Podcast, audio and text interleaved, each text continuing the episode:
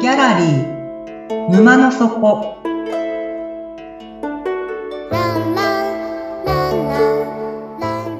これは月に2回だけオープンする不思議なギャラリー沼の底で店主のオセアンと織りなす抽象画の世界のお話。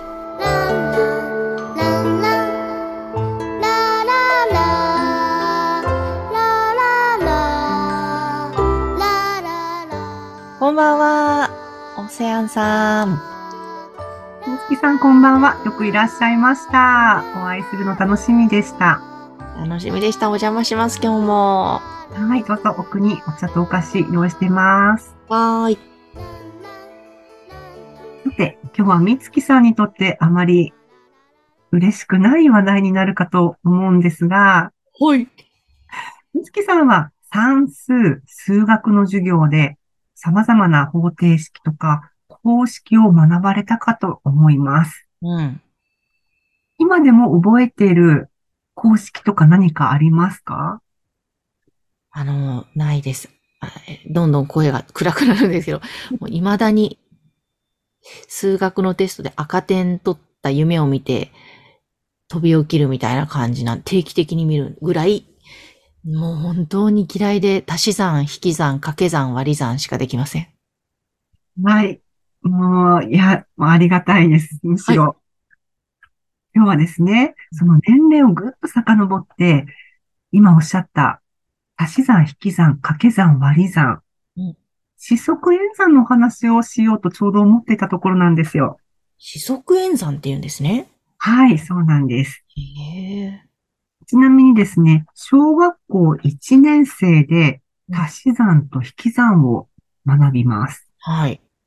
小学校2年生に上がって掛け算、九九を学びます。はい。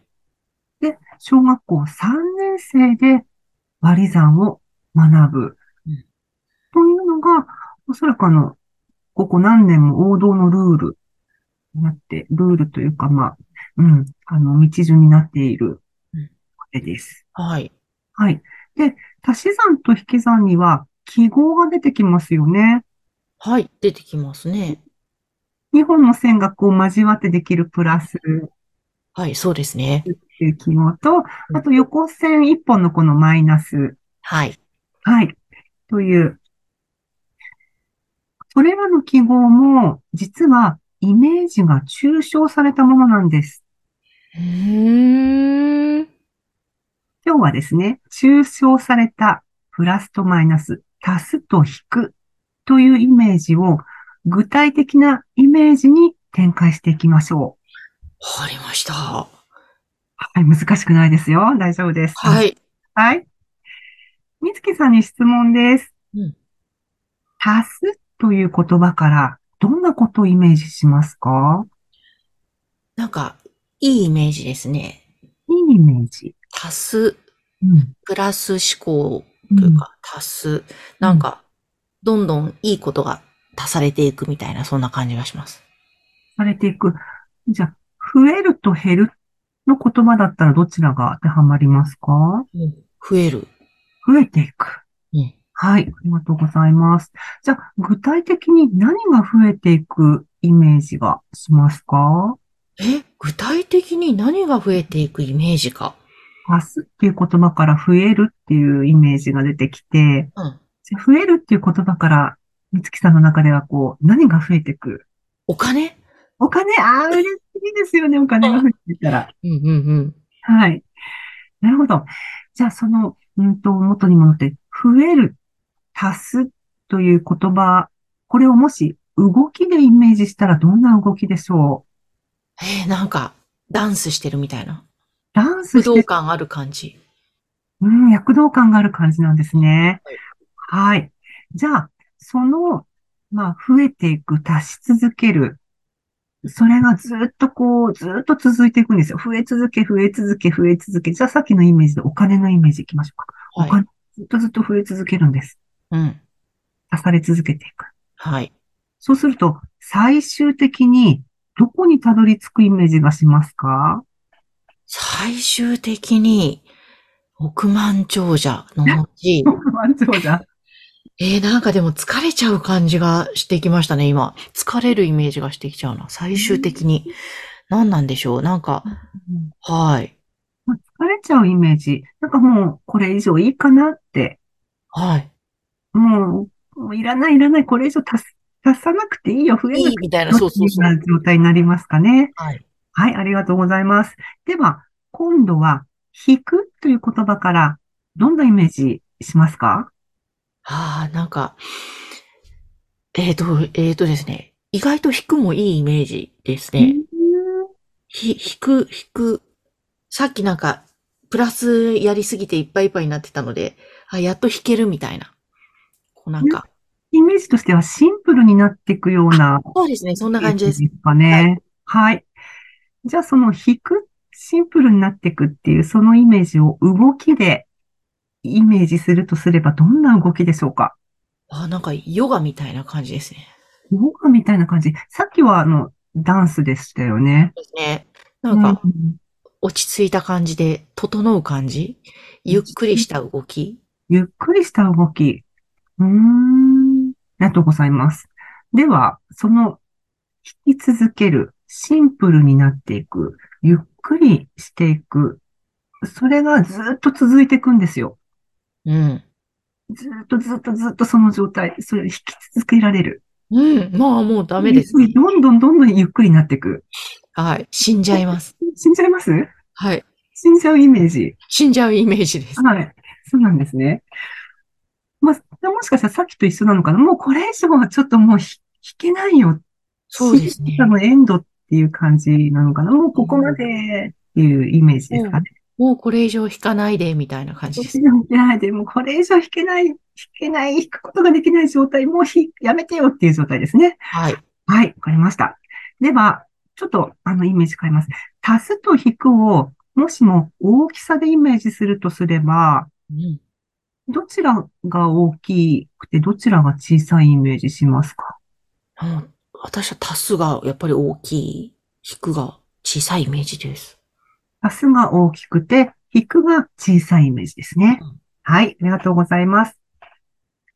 仮にですね、一番大きい世界、まあ、足されていった一番大きい世界、その最後にたどり着く場所が数字で、それを数字で表現するとすれば、無限大うーん。というふうに、例えば仮に置いてみます。じゃあ逆に、一番小さい世界、それを数字で0というふうに数字に置き換えてみます。はい。さあ、一番大きい無限大と、一番小さいゼロは、同じイメージがしますかそれとも違うイメージがしますかうん、なんかちょっと同じなイメージがします。同じなイメージがすうん。る。はい。ゼロと、あ、まあ、無限大とゼロ。この相反する、一見相反するイメージですよね。うん。はい。その二つの数字は、別々のものではありません。うん。二つはワンセットです。へえ。一つの動きで繋がっています。え、なんか陰と陽みたいなもんなんですかそうですね。同じように、プラスとマイナス、足すという行為と、引くという行為も別々のものではありません。うん。